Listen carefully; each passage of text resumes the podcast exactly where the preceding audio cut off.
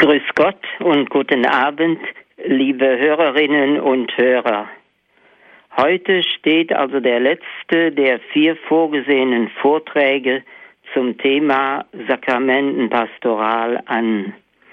Unvorsichtigerweise habe ich für dessen Ankündigung zwei Sakramente benannt, Bußsakrament und Krankensalbung. Bei der näheren Vorbereitung ist mir dann aber klar geworden, dass das wohl ein Wunschtraum gewesen ist und ich mich auf das Bußsakrament beschränken muss. Zur Pastoral des Bußsakramentes habe ich 1974 mein erstes Buch veröffentlicht mit dem Titel Wird man morgen wieder beichten? Eine Reihe Einzelheiten darin würde ich heute, heute sicher weglassen oder etwas anders darstellen. Der Gesamtduktus des Buches jedoch entspricht weiter meiner Überzeugung. Einige Punkte daraus greife ich im Folgenden auf, im Blick auf die Gesamtentwicklung seit den 50er Jahren und auf meine eigenen Erfahrungen im selben Zeitraum. Erster Teil des heutigen Vortrags Der Untergang des überlieferten Beichtsystems. Dass die Beichtpraxis, wie wir Älteren sie bis in die 60er Jahre des 20. Jahrhunderts gekannt haben, ab den 70er Jahren in den meisten europäischen Ländern untergegangen ist, darf wohl als bekannt vorausgesetzt werden. Es sollen hier nur zwei wichtige Gründe benannt werden, die zu diesem Vorgang entscheidend beigetragen haben. Erster Grund, der von Anfang an missbrauchte Bußgottesdienst. Die seit Ende der 60er Jahre in manchen Diözesen eingeführten und durch die römische Bußordnung von 1974 amtlich geregelten Bußgottesdienste sollen die Gemeinschaftsbedeutung von Sünde, Reue, Umkehr, Buße und Vergebung bewusst machen und in die Praxis umsetzen. Eine Bedeutung, die in der seit dem Mittelalter üblichen Gestalt des Bußsakramentes kaum noch greifbar wird. Gleichzeitig wird von äh, diesen Feiern, diesen Bußgottesdiensten erwartet, dass sie die persönliche Gewissenserforschung vertiefen und dadurch den fruchtbaren Vollzug des Bußsakramentes fördern. Unmissverständlich verbindet die Hinführung im Gotteslob mit dieser Erwartung die deutliche Unterscheidung zwischen Bußgottesdienst und sakramentaler Lossprechung in der Beichte. Ich zitiere aus dem Gotteslob, die Vergebung von Todsünden, die der Sünder in einem solchen Bußgottesdienst oder auch außerhalb, die der Sünder aufgrund seiner Reue aus Liebe zu Gott erlangt, diese Vergebung findet ihre notwendige Vollendung im sichtbaren Zeichen der Sakrament, sakramentalen Lossprechung.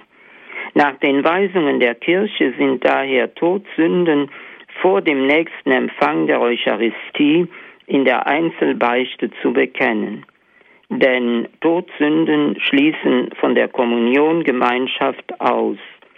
Diese Trennung muss durch die sakramentale Lossprechung aufgehoben werden, bevor der Sünder am Gemeinschaftsmahl der Eucharistie teilnehmen darf. Seite 103 und 104 im Gotteslob. Dazu ein Hinweis. Statt Todsünden gebrauche ich lieber immer nur die Bezeichnung schwere Sünden, wie es auch die römische Bußordnung und der Kodex des Kirchenrechtes tun. Das Wort Todsünde bringt zum Ausdruck, dass ein Mensch durch eine bewusst und freiwillig begangene schwere Sünde sich von Gott trennt, das Leben Gottes in uns verliert und damit den inneren geistlichen Tod erleidet. Wer in diesem Zustand stirbt, ist ewig von Gott getrennt und damit im Zustand der Verwerfung oder Verdammnis, bildhaft Hölle genannt. Da aber Todsünde leicht mit der Androhung baldigen leiblichen Todes assoziiert wird, verbunden wird und bei sensiblen Menschen ungesunde Angstzustände auslösen kann, empfiehlt sich meines Erachtens eher die weniger emotionsgeladene Benennung schwere Sünde. Die, unzweideut die unzweideutige Klarstellung des Gotteslob hinsichtlich der Notwendigkeit des Einzelbekenntnisses der schweren Sünden im Bußsakrament kam offenbar etliche Jahre zu spät und wurde kaum zur Kenntnis genommen. Zwischenzeitlich hatte sich ein Gegenlehramt von Theologen und Schriftstellern etabliert, die formell, ausdrücklich oder leicht verschlüsselt die gegenteilige Ansicht verbreiteten und bewirkten, dass die Bußgottesdienste gemeinhin als vollgültiger Ersatz der Beichte verstanden und von vielen Priestern auch in diesem Sinn vorgestellt und gestaltet wurden.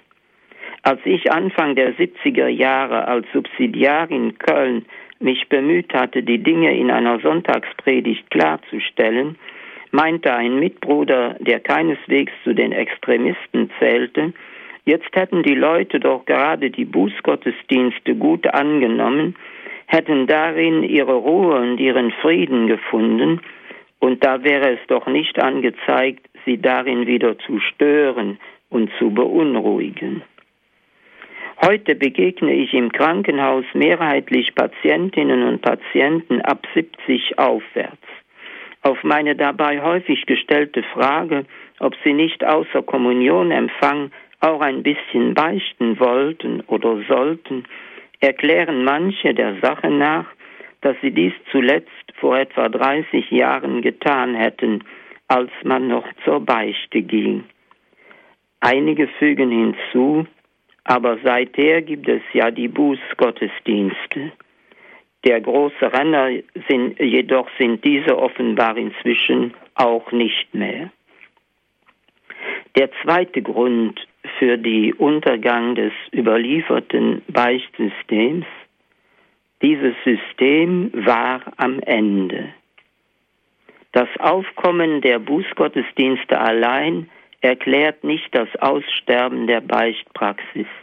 Diese war vielmehr innerlich ausgehöhlt und ist beim ersten Windstoß dann wie ein Kartenhaus in sich zusammengebrochen. Die Todeskrankheit des Systems zeigte sich insbesondere an fünf Symptomen. Erstes Symptom Beichten ohne Bekehrung. Dazu zuerst ein Zitat von Papst Johannes Paul II.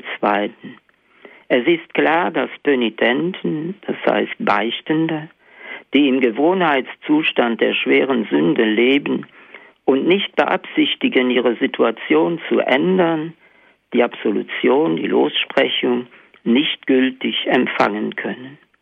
Das erklärt er im Zusammenhang mit der in sehr eng begrenzten Ausnahmefällen möglichen Generalabsolution. Es liegt auf der Hand, dass dieselbe Regel beim normalen Einzelbekenntnis gilt, mit dem gewichtigen Unterschied, dass in diesem Fall der Beichtpriester mitprüfen muss, ob der erforderliche Entschluss zur Umkehr gegeben ist und ob er darum die Lossprechung jetzt schon erteilen kann oder sie aufschieben muss. Gerade deswegen ist ja das Einzelbekenntnis erforderlich. Auch das sagt Johannes Paul II. zutreffend in demselben Schreiben von 2002, aus dem ich eben schon zitiert habe. Das neue Zitat jetzt. Damit das Urteil über die Disposition, die Einstellung des Büßers hinsichtlich der Gewährung bzw. der Verweigerung der Vergebung und hinsichtlich der Auferlegung einer angemessenen Buße von Seiten des Spenders des Sakramentes gefällt werden kann, ist es notwendig, dass der Gläubige seine Sünden bekennt. In diesem Sinn erklärte das Konzil von Trient, dass es nach göttlichem Recht notwendig sei, Todsünden samt und sonders zu bekennen. Die Kirche sah schon immer einen wesentlichen Zusammenhang zwischen dem Urteil das dem Priester in diesem Sakrament anvertraut ist, und der Notwendigkeit, dass die Büßer die eigenen Sünden bekennen, außer bei Unmöglichkeit. Ende des Zitates. Wie aber sah dies in der herkömmlichen Praxis aus? Ein österreichischer Pfarrer schildert dazu ein erschütterndes Erlebnis aus den 60er Jahren. Als auswärtiger Beichtpriester in einem Dorf ankommend, fand er eine Schlange von Wartenden vor dem Beichtstuhl vor. Das Bekenntnis des ersten angeblichen Penitenten war derart nichtssagend, dass der Geistliche dachte, das könne doch nicht der Wirklichkeit entsprechen. Auf seine Nachfrage hin kam dann ein gewaltiger Brocken heraus. Dann fährt der Pfarrer in seinem Bericht wörtlich fort. Auf meine Frage, was er, der Beichtende, in Zukunft zu tun gedenke, sagte er, ja, natürlich wird sich nichts ändern. Ich mache das genauso weiter. Nun versuchte ich, so der Pfarrer, wie ich es gelernt hatte, ihn zu disponieren. Und er ging mit, bis dann die Frage kam, ja, und was werden Sie tun? Selbstverständlich mache ich weiter wie bisher. Zweimal haben wir das durchgesprochen. Und dann, mir fiel das unendlich schwer, musste ich ihn ohne Absolution wegschicken, sonst wird ja alles eine Farce. Als er draußen war, waren alle anderen verschwunden. Der Pfarrer des Ortes hat mich grantig empfangen. Ende des Zitats. Leider plädiert der Autor, dieser Pfarrer, der hier so, so richtig gehandelt hatte, 20 Jahre später für die Gleichstellung von Einzelbeichte und Bußgottesdienst, für Bußfeiern mit Generalabsolution und meint, schließlich sollten wir auch die unsinnige Unterscheidung von lässlichen und schweren Sünden endgültig aufgeben, weil ja niemand sagen kann, wo die Grenze ist. Ende des Zitates. Dazu ein Hinweis. Die genaue Grenze nicht angeben können, das ist in vielen Lebensbereichen so. Die Grenze etwa zwischen der Notwendigkeit stationärer und dem Ausreichen ambulanter Behandlung in der Medizin oder die Grenze zwischen dem Bereich der Geldstrafen und der Gefängnisstrafen in der Justiz. Dennoch kann deswegen die Unterscheidung dieser Bereiche keineswegs für unsinnig erklärt werden. Der zitierte Erlebnisbericht jenes Mitbruders zeigt in der grantigen Reaktion des Ortspfarrers ein krasses Beispiel der Mitwirkung von Priestern bei diesem Vergehen auf.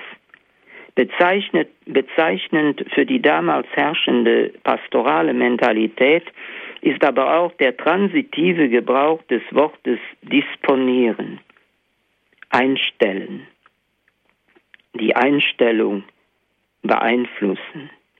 Man kann gut oder wenigstens ausreichend disponiert, eingestellt sein, um die Lossprechung zu empfangen, und man kann sich mit Hilfe göttlicher Gnade entsprechend disponieren. Aber wenn Pastoraltheologen und Verantwortliche von Priesterseminaren die Priesteramtskandidaten damals angeleitet haben, andere Menschen zu disponieren, dann war das eine Erziehung zu klerikaler Überrumpelung und Bevormundung.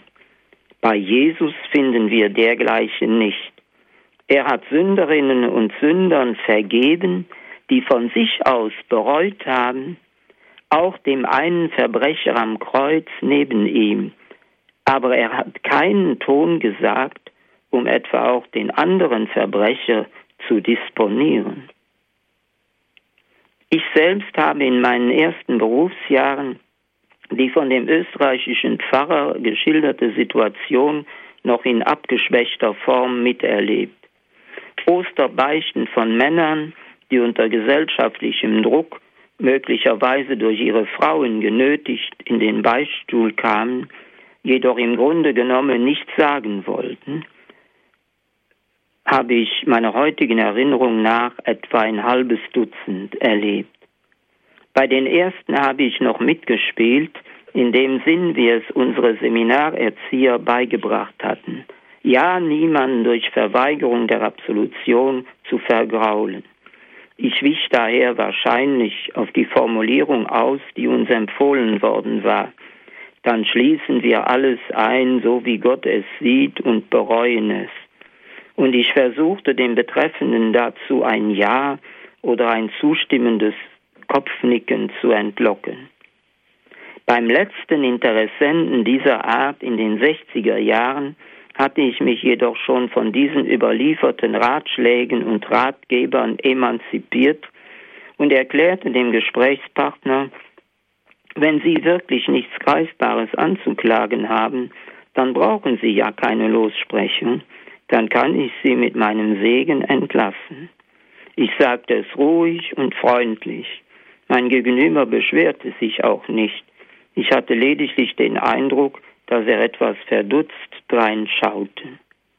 Damit hatte ich die Erfahrung gemacht, dass die Nichterteilung der Absolution nicht unbedingt als Beleidigung empfunden werden muss, wie es uns unsere Vorgänger und Lehrer glauben gemacht hatten.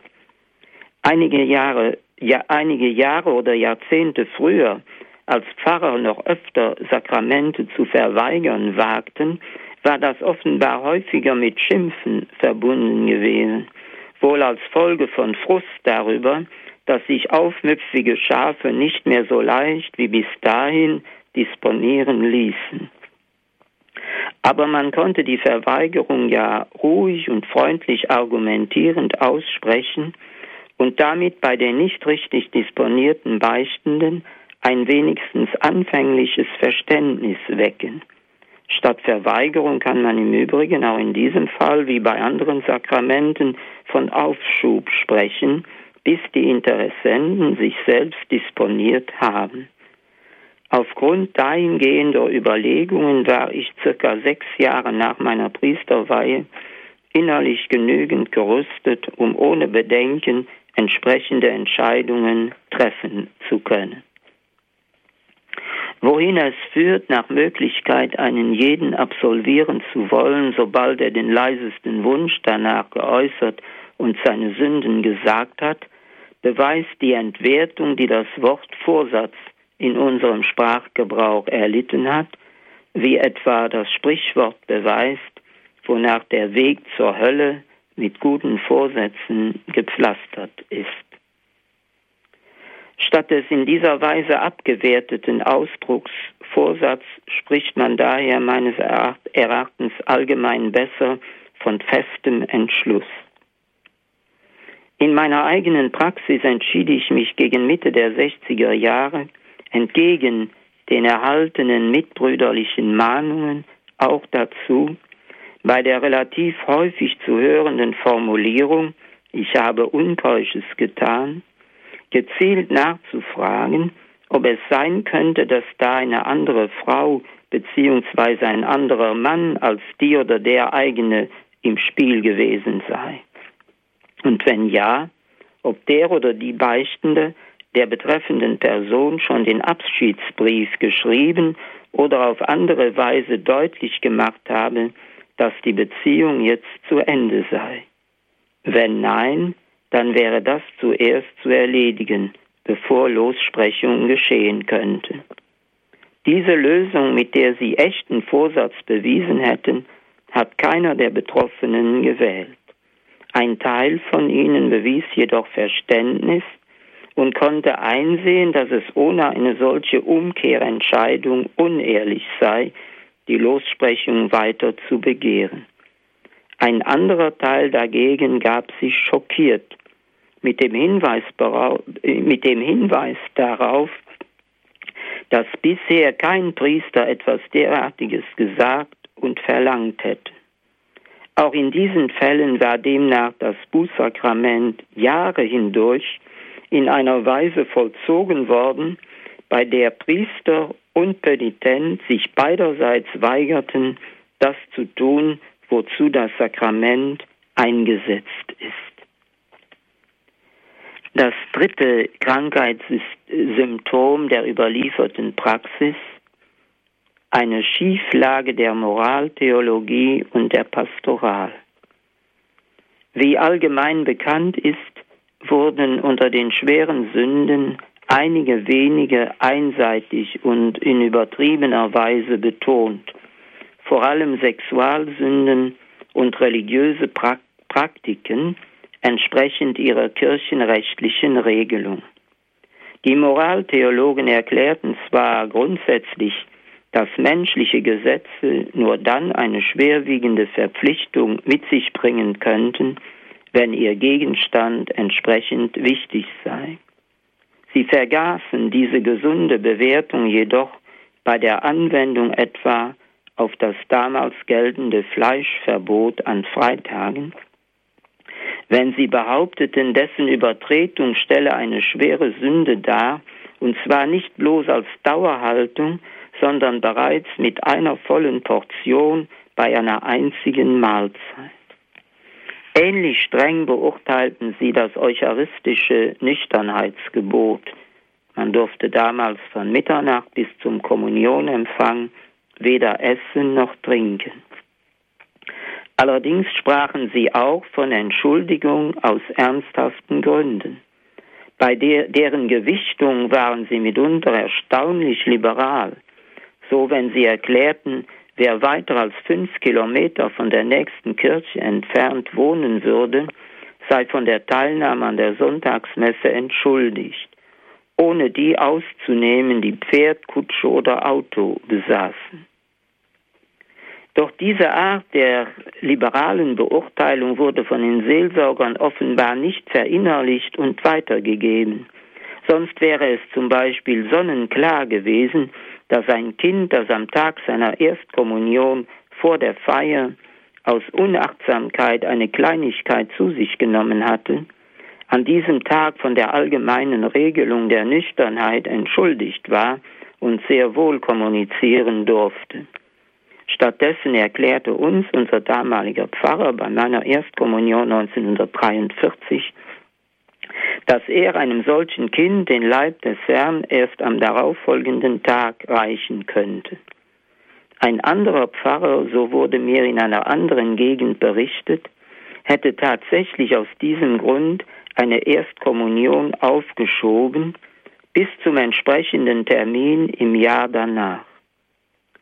Solches auch nur anzudrohen, war eine geistige Kindesmisshandlung übelster Art. Innerhalb der Kirche des neuen Bundes noch schlimmer als die menschenverachtende Gesetzesauslegung der jüdischen Theologen, der Jesus seinerzeit den Kampf auf Leben und Tod angesagt hat. Die bis in die 60er Jahre herrschende einseitige Betonung der Sexualsünden ist mit Händen zu greifen, wenn ich im Krankenhaus Patientinnen und Patienten über 75, die den Kommunionempfang wünschen, auf die Beichte hin anspreche und erwähne, dass die, diese, die Beichte, nicht abgeschafft ist, dass sie allerdings wie seit eh und je nur für schwere Sünden unbedingt notwendig ist dann erhalte ich häufig die Antwort, manchmal versehen mit einem vielsagenden Lächeln, nein, schwere Sünden habe ich nicht, die Zeit dafür ist längst vorbei. Schwere Sünden ist für diese Personen gleichbedeutend mit Sexualsünden. Das ist ihnen von den Seelsorgern zwar nicht formell und theoretisch, wohl aber praktisch so beigebracht worden, indem als Beispiele schwerer Sünden nahezu ausschließlich Sexualsünden betont wurden. Menschen dieser Generation berichten mitunter von einer geradezu psychoterroristischen Art, wie Beichtpriester nach derartigen Sünden geforscht hätten, auch wenn der Beichtende dieses Gebiet nicht oder noch nicht angesprochen hatte. Männer des genannten Alters erzählen auch vom Krieg und von ihren Erlebnissen in Hitlers Wehrmacht und Stalins Gefangenenlagern, aber nie davon, dass sie in der Beichte gefragt worden wären nach Mitwirkung bei Kriegsverbrechen wie Erschießung von Geiseln oder anderen Nichtkämpfenden, bei Judenhetze oder anderen Verbrechen der Nazidiktatur, geschweige denn gefragt worden wären nach einer kritischen Anwendung dessen, was auch damals schon in der Moraltheologie über gerechten und ungerechten Krieg gelehrt wurde. Meine Mutter erzählte mir aus ihrer Kinderzeit, dass sie in der Schule den Prüfungsergebnissen nach immer die Klassenbeste gewesen, auf dem Zeugnis dagegen regelmäßig die Tochter des Apothekers als solche erschienen sei, bei einer Ordensschwester als Klassenlehrerin. Daran, dass derart gravierende soziale Vergehen in Beispielen angeführt oder in Predigten gebrandmarkt worden wären, kann ich mich nicht erinnern. Das vierte Krankheitssymptom, eine leerlaufende Andachts, sogenannte Andachtsbeichte, das heißt Beichte, die nicht, nicht wegen schwerer Sünde notwendig ist. Als junger Priester ging ich in den 60er Jahren viermal im Jahr nachmittags zu kranken und altersschwachen Gemeindemitgliedern, damit sie sich durch Beichte auf den Kommunionempfang am nachfolgenden Vormittag vorbereiten sollten. Als ich kurz vor von Leichnam zu einem netten Ehepaar kam, saß der alte Herr in der Junisonne vor dem Haus und meinte, gehen Sie hinauf zu meiner Frau, ich bin diesmal nicht dabei, denn ich war ja erst Ostern und ich habe seither noch keine neuen Sünden. Na prima, meinte ich, aber Sie werden dann doch wohl morgen bei der heiligen Kommunion dabei sein. Oh nein, das würde ich nie tun, kommunizieren, ohne vorher zu beichten. Der herrschende Sakramentalismus hatte den Notbehelf, das Bußsakrament, zu einem Selbstzweck gemacht, der in diesem Fall den wirklichen Selbstzweck, den Empfang der Eucharistie, vereitelte. Immerhin war dieser Mann klug genug, um einzusehen und zu empfinden, dass Beichte nicht sinnvoll ist, wenn man seit der vorherigen Beichte gar keine Sünden zu benennen weiß. Anders machte es eine freundliche ältere Dame in derselben Gemeinde, die ich ebenfalls regelmäßig besuchte. Auf die Frage, ob sie beichten möchte, antwortete sie stets mit Ja, sprach dann eine von Kindheit an auswendig gewusste längere Einleitung, in der es unter anderem hieß, dass sie oft und viel gesündigt habe. Wenn dieser Text zu Ende war, folgte nur noch Schweigen. Auf meine Frage hin, welche Sünden sie denn seit ihrer letzten Beichte begangen habe, erhielt ich dieselbe Antwort, die viele altersschwache Personen heute geben, um zu erklären, warum sie nicht beichten wollen. Was sollte ich denn gesündigt haben? Ich komme ja nicht aus dem Haus. Das Verhalten der heutigen älteren Personen ist angesichts ihrer Selbstdiagnose, ihres Urteils über ihren eigenen Gewissenszustand richtig. Im Gegensatz zu dem Beispiel aus den 60er Jahren. Sie finden nichts, was sie anklagen könnten, also beichten sie nicht. Eine Lehrformel herzusagen hat keinen Sinn. Die Begründung der Diagnose dagegen ist in beiden Fällen unsinnig. Der Grund, ich kann keine Sünden haben, da ich nicht aus dem Haus komme, das ist völlig, völliger reiner Unsinn, denn man kann drinnen im Haus wenigstens dem Wunsch nach alle Sünden begehen, die man auch draußen begehen kann. Ein ganz anderes Beispiel. Eine jüngere Frau mit gesundem Humor erzählte um 1970 herum im Anschluss eine, an einen Vortrag über die Beichte, den ich in ihrem Dorf gehalten hatte. Bis einige Jahre zuvor seien sie und ihre Altersgenossen von ihrem damaligen Pfarrer gedrängt worden, monatlich zu beichten. Sie und eine Freundin von ihr hätten es auch durchweg getan. Wenn nichts vorlag, hätten sie einfach dem Beichtspiegel entsprechend Sünden erfunden und dann am Ende der Aufzählung wahrheitsgemäß gesagt, ich habe gelogen, um das Vorhergehende wieder auszulöschen. Diese Frauen waren nicht dumm, sie wussten sich sogar mit einer gewissen Art von Esprit innerlich gegen das ihnen unvermeidlich scheinende Ritual zu wehren. Sie wären sicherlich für eine vernünftige Handhabung der Beichte zu gewinnen gewesen, etwa mit dem Hinweis, wenn Sie nichts Greifbares finden, kommen Sie dennoch, wenn Sie wollen, ein oder zweimal im Jahr zu einem Gespräch. Bitten Sie mich, Fragen zu stellen zu Lebensbereichen, in denen Sie vielleicht verkehrte Haltungen Ihrerseits oder Chancen des Fortschritts im Guten übersehen haben. Befragen Sie einander vorher dazu unter Freundinnen. So schematisch aber wie das Sakrament faktisch praktiziert wurde, konnte es ihnen nur unsinnig vorkommen. Und ähnlich erging es vielen anderen gut gewillten Menschen. Fünftes und letztes Krankheitssymptom ein schiefes Verständnis der Wirkungen des Sakramentes. Als ich mich im Alter von circa neun Jahren zu Hause einmal recht ungezogen benommen hatte, wies mich eine der beiden Großtanten, die bei uns im Haushalt mitlebten, in der bei ihr üblichen Weise zurecht, indem sie mir dafür die Hölle in Aussicht stellte. Nicht faul konterte ich, dass ich es ja nur zu beichten brauchte und dann alles weg sei. Natürlich war die Androhung der Hölle für Kindersünden ein schwerwiegender theologischer und pädagogischer Fehler. Ebenso verkehrt war jedoch die Auffassung von der Beichte, die ich aus Religionsunterricht und Christenlehre mit nach Hause gebracht hatte. Und tatsächlich hatte man uns die Beichte angepriesen als ein leichtes und sicheres Mittel, die Sünden loszuwerden, worüber wir uns glücklich schätzen könnten.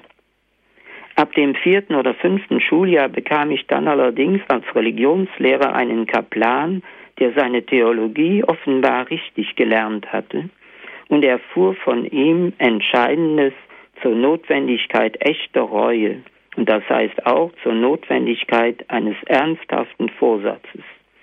Zudem würden im Bußsakrament nur ausnahmsweise bei außergewöhnlich großer Reue die Sünden ganz und in jeder Hinsicht nachgelassen, ansonsten verblieben vielmehr sogenannte zeitliche Sündenstrafen, Letztere lernt ich später als geistliche Verwüstungen zu verstehen, die durch die Sünde im Menschen angerichtet werden. Im Verbleiben dieser inneren Sündenfolgen, so erklärte uns Kindern auch damals schon der gut informierte Kaplan, liegt der Grund dafür, warum eine Ergänzung des Bußsakramentes durch den Ablass möglich und sinnvoll ist.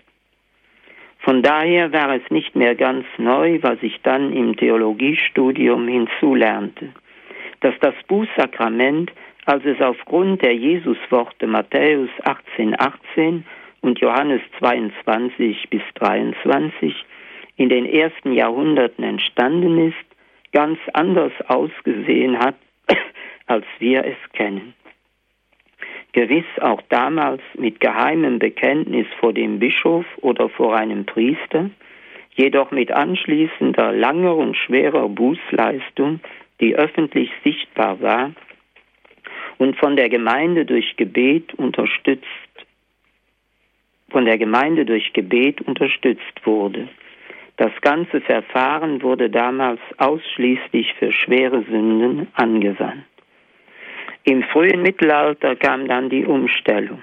Erst die Hinzunahme auch der lässlichen Sünden, dann um das zehnte Jahrhundert herum fortschreitend die Erteilung der Lossprechung vor Ableistung der Bußauflage, mit anderen Worten die Einführung der Lossprechung auf Kredit. Die weitere Folge war wiederum die allmähliche Verringerung der Bußauflagen bis hin zu den nichtssagenden reinen Gebetsbußen, die wir im 20. Jahrhundert gekannt haben und bis heute kennen und die die Bezeichnung Buße kaum noch verdienen. Das ursprüngliche Bußsystem ist um 600 herum untergegangen, weil es zu streng war und deswegen so gut wie niemand mehr bereit war, es mitzumachen. Das neue System dagegen, das sich von etwa 700 an von Irland ausgehend über ganz Westeuropa ausbreitete, wurde in der Folgezeit zunehmend derart lasch, dass es keine wirkliche Bußleistung mehr bedeutet, bedeutete und keine umerziehende Wirkung mehr entfaltete. Eine sinnvolle und zukunftsträchtige Reform kann darum nur irgendwo zwischen diesen beiden Extremen liegen. Einen kleinen Schritt in Richtung auf einen solchen Mittelweg versuche ich zu gehen, indem ich als Buße Gebete nur ausnahmsweise aufgebe. Bei Kranken, die zu Tatbuße nicht in der Lage sind, oder bei Penitenten, bei denen die Nachlässigkeit im Gebet den Hauptgegenstand des Bekenntnisses ausmacht. Dann aber nach Möglichkeit versehen mit Anwendungshinweisen, die zu einem Fortschritt im Gebetsleben hilfreich sein können, wie etwa an drei Tagen jeweils zehn Minuten Gebet unter Benutzung des Gotteslob in der Weise, dass Sie darin einen kurzen Abschnitt lesen und dann einen Augenblick still dabei verweilen und versuchen darüber nachzudenken und mit Gott darüber zu reden. Danach wieder einen weiteren Abschnitt. Ansonsten habe ich nach Möglichkeit Tatbußen aufgegeben. Einmal soziale Taten wie Freude machen durch Dienstleistung oder Geschenk. Bei Partnerproblemen gelegentlich auch dem Partner oder der Partnerin eine gemeinsame Freizeitaktivität, etwa eine Tour, vorschlagen.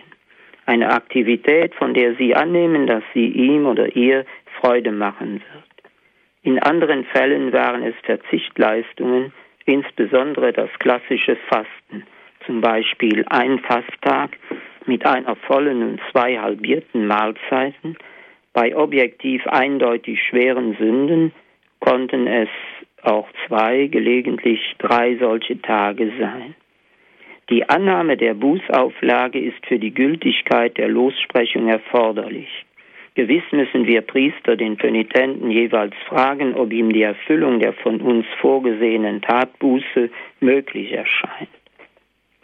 Ab und zu hat jemand daraufhin einen plausiblen Grund genannt, warum das nicht möglich sei. Eine empörte Weigerung hat es dagegen meiner Erinnerung nach nie gegeben. Ab und zu kamen mir allerdings Bedenken, ob bei unserem System der Lossprechung auf Kredit die aufgegebenen Bußen tatsächlich verrichtet würden.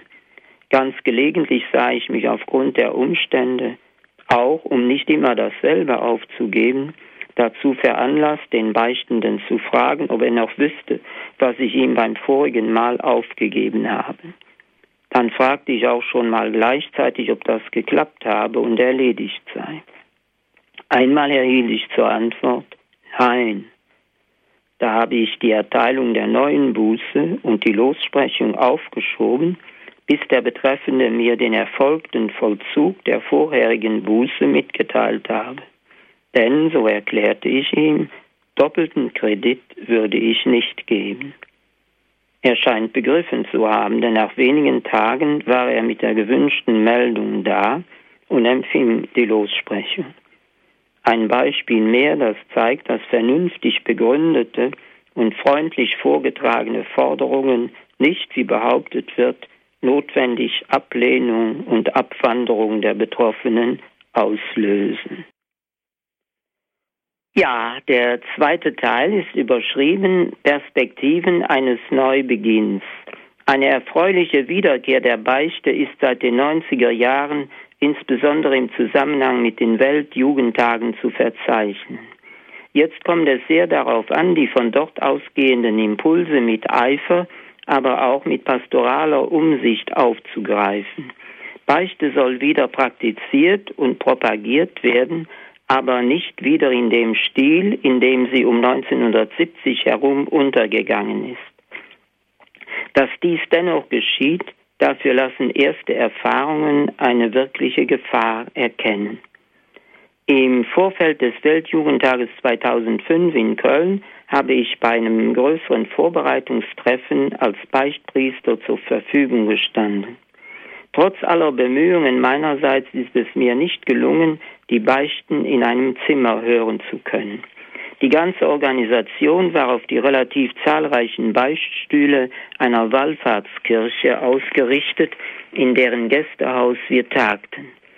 Gewiss waren diese Beichtstühle relativ schalldicht, Dennoch war in ihnen das Minimum an Gespräch, das notwendig ist, um gegebenenfalls einen festen Entschluss zu klären, um Rat zu erteilen und zum Fortschritt im Guten zu ermutigen, war dieses Gespräch erheblich erschwert durch die Notwendigkeit, leiser als in der gewohnten Lautstärke zu reden und durch das, wenn auch gedämpfte Mithören dessen, was in der Kirche durchweg gleichzeitig vorgetragen oder gesungen wurde. Ganz abgesehen davon, dass auf diese Weise der Ritus der Lossprechung, wie ihn das Rituale vorsieht, durch das Gitter unmöglich gemacht wurde. Denn da heißt es, dann streckt der Priester seine Hände oder wenigstens die rechte Hand über das Haupt des Gläubigen aus. Ich fand dann für mich und meine Penitenten dennoch eine Lösung. Ich stellte mich in die Nähe des mir zugeteilten Beichtstuhls, schnappte mir dort die jeweiligen Inter Interessenten und ging mit ihnen nach draußen.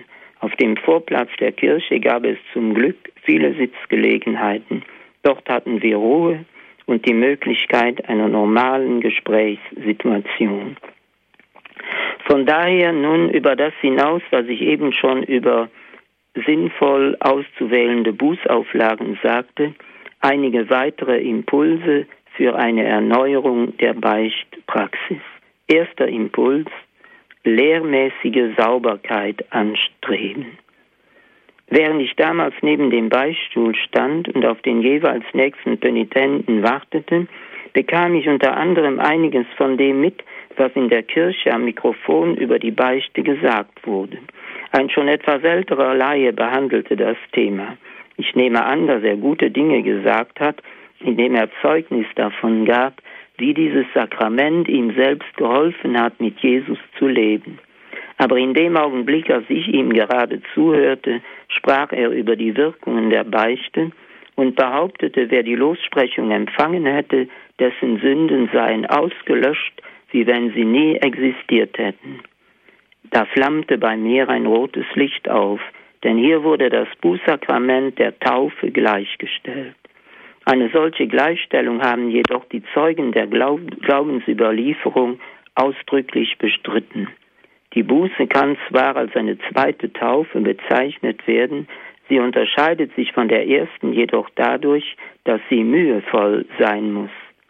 Das gilt grundsätzlich schon, aber umso mehr aber, wenn man durch sie auch den Nachlass aller sogenannten Sündenstrafen anstrebt.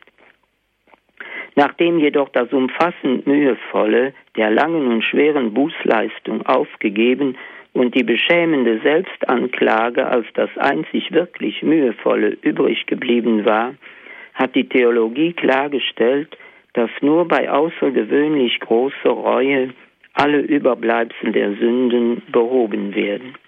Wie ebenfalls schon erwähnt, stellen im Normalfall nach der Lossprechung stellen die im Normalfall nach der Lossprechung verbleibenden sogenannten Sündenstrafen oder inneren Sündenfolgen den einzigen Gegenstand der seit dem Mittelalter bestehenden Ablasspraxis dar. Durch das Angebot des Ablasses versucht die Kirche als Ganze, das zu ersetzen, was sie dem reuigen Sünder an innerer Läuterung vorenthält, indem sie ihn nicht mehr wie im Altertum zu langen und schweren Bußleistungen vor der Lossprechung nötigt. Auf dieses Thema sprach ich eine Theologiestudentin an, die zum Mitarbeiterteam des erwähnten Jugendtreffens gehörten. Der Hinweis auf den Ablass überzeugte sie. Sie meinte, wenn man den Gastreferenten darauf hingewiesen hätte, dann hätte wohl auch er das zugegeben. Dabei ist es dann meines Wissens aber auch geblieben. Sie hat mir nicht versichert, dass sie sich deswegen mit dem Betreffenden in Verbindung setzen würde. Sie hat auch nicht etwa veranlasst, dass sich Teammitglieder und andere interessierte Teilnehmer mit mir zu einem Gespräch über die Theologie der Beichte zusammensetzen würden. Auf mein generelles Angebot für theologische Gesprächsrunden zur Verfügung zu stehen, das ich im Vorfeld des Treffens geäußert hatte, als man mich zum Beichthören einlud, wurde nicht eingegangen. So wird zum Thema Beichte wohl der erwähnte Referent weiter reden und weiter das Bußsakrament mit der Taufe gleichsetzen. Und das ist schade, denn auf eine verkehrte Theologie lässt sich auf die Dauer keine gesunde Praxis aufbauen. Zweiter Erneuerungsimpuls. Die Bedingungen für ein Minimum an Gespräch sichern. Einige unter Umständen, eine unter Umständen notwendige Klärung des festen Entschlusses, Beratung und Ermutigung zum Fortschritt im Guten wurden bereits als die Gründe genannt, die es gebieten, in jedem Fall die Möglichkeit eines Minimums an Gespräch bei der Beichte zu gewährleisten. Daher muss wenigstens so viel Zeit zur Verfügung stehen, wie ein Arzt im Durchschnitt für eine Konsultation aufwendet.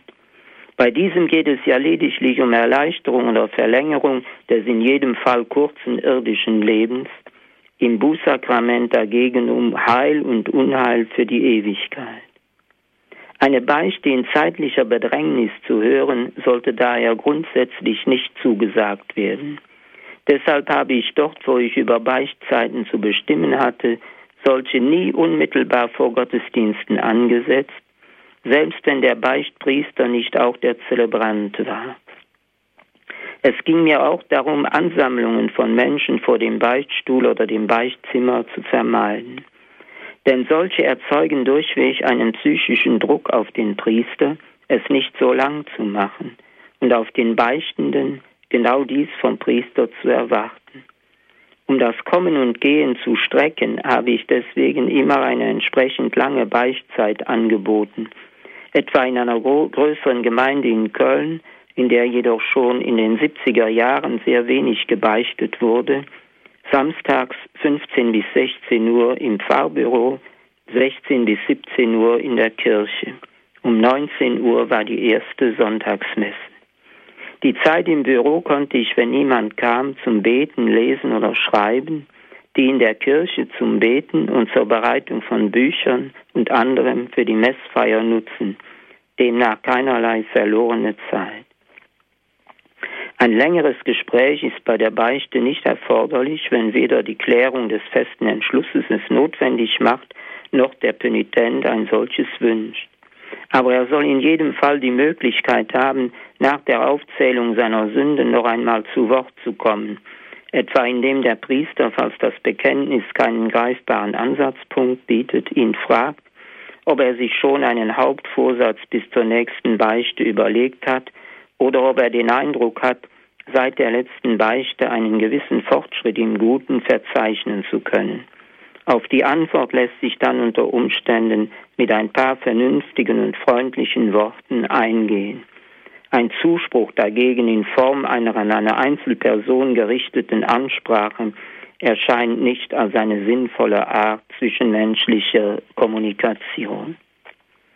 Die Notwendigkeit eines schalldichten Abschlusses des Beichtzimmers oder Beichtstuhls wurde bereits angedeutet. Ein solcher Abschluss sollte nicht weniger zuverlässig sein als der von Arztzimmern, das bisher bei den wenigsten Beichtstühlen der Fall ist. Beleuchtung empfiehlt sich beim Beichtvorgang, weil Sichtbarkeit zu den normalen Gesprächsbedingungen gehört und außer der verbalen Kommunikation auch eine solche ermöglicht, die durch den Gesichtsausdruck geschieht. Nur so kann einer der Gesprächspartner sich jeweils rechtzeitig ein Bild davon machen, ob der andere ihn verstanden hat, ob er mit seinem Gedankengang mitgeht und bereit ist, ihm weiter zu folgen, oder ob es Zeit ist, ihm Gelegenheit zur Äußerung von Fragen und Einwänden zu geben. Zudem können dann Aussagen, die dem Inhalt nach hohe Ansprüche stellen und stellen müssen, durch ein freundliches Lächeln formal entschärft und vermenschlicht werden.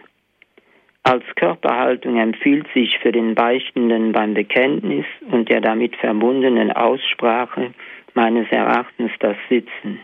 Knien ist sinnvoll für jüngere und agile Personen beim nachfolgenden Reuegebet und der Lossprechung. Doch sollte die Wahl zwischen beiden Haltungen den Beichtenden selbst überlassen bleiben. Um diese Wahl und gegebenenfalls den Übergang vom Sitzen zum Knien zu ermöglichen und ebenso wegen seiner zuverlässigeren Schallisolierung verdient ein Beichtzimmer unter, unter Umständen einfach die Sakristei den Vorzug vor dem Beichtstuhl.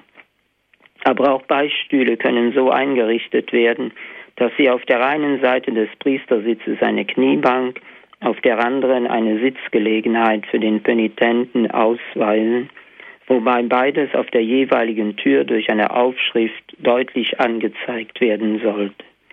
Keine Wahl sollte es für gebrechliche Personen geben, vielmehr sollten wir Seelsorger diese mit sanfter Entschlossenheit am Knien hindern, weil mühevolles Knien die Aufmerksamkeit vom Dialogvorgang ablenkt. Ebenso sollten wir Beichten von Schwerhörigen nie an Orten hören, deren Schallisolierung nicht hundertprozentig ist. Auf den Widerspruch zwischen dem seit 1974 geltenden Ritus und der Beichte am Gitter wurde bereits hingewiesen. Nun hat allerdings der Kodex von 1983 das Vorhandensein eines Beistuhls mit Gitter erneut gefordert und damit die betreffende Bestimmung des Ritus außer Kraft gesetzt. Jedoch nur für die Fälle, in denen das Gitter wirklich gebraucht wird. Und der Kodex verlangt lediglich, dass Gläubigen, die am Gitter zu beichten wünschen, dies ermöglicht wird. Er verlangt von uns Priestern nicht, dass wir uns von vornherein in einen Beichtstuhl mit Gitter setzen. Wird menschliche Kommunikation durch das Gitter an sich schon erschwert, so gilt das umso mehr, wenn ein solches zusätzlich noch mit einer Plastikfolie zugeklebt wird. Was wurde nicht alles erfunden, um normales Miteinanderreden im Vollzug dieses Sakramentes zu verhindern? Dritter Impuls zur Erneuerung, die Akte des Penitenten als Bestandteil des Sakramentes ernst nehmen. Vom Bekenntnis vor dem Priester braucht hier nicht gesprochen zu werden, denn dieses stand seit dem Mittelalter in der traditionellen Bußpastoral zusammen mit der Absolution im Zentrum der Aufmerksamkeit. Weitaus weniger dagegen die Reue, wenigstens insofern sie sich im Vollzug des Sakramentes ausdrücklich bekunden soll. In meiner Kindheit wurden wir in meiner Heimatdiözese, das ist Luxemburg, angehalten, schon vor der Beichte aber anschließend noch einmal innerhalb der Beichte, unmittelbar vor der Lossprechung, ein Reuegebet zu sprechen, in dem es unter anderem hieß, ich nehme mir fest vor, alle meine Sünden recht und wohl zu beichten und fortan mein Leben lang nicht mehr zu sündigen. Der erste Teil dieses Satzes war korrekt vor der Beichte und ebenso im täglichen Leben. Innerhalb der Beichte dagegen nach der Anklage war er unsinnig, weil man das, was man darin als Vorhaben erklärte, ja eben getan haben sollte. Der zweite Satzteil ist für jegliche Situationen zu vollmundig. Mein Leben lang nicht mehr zu sündigen gehört in das Reich der Fantasie, denn nach der kirchlichen Glaubensüberlieferung und dem Trienter Konzil kann außer einem ganz außergewöhnlichen Gnadenprivileg niemand alle lässlichen Sünden vermeiden. Aber es war gut, dass überhaupt im Verlauf des, des sakramentalen Vorgangs ein Reuegebet vorgesehen war.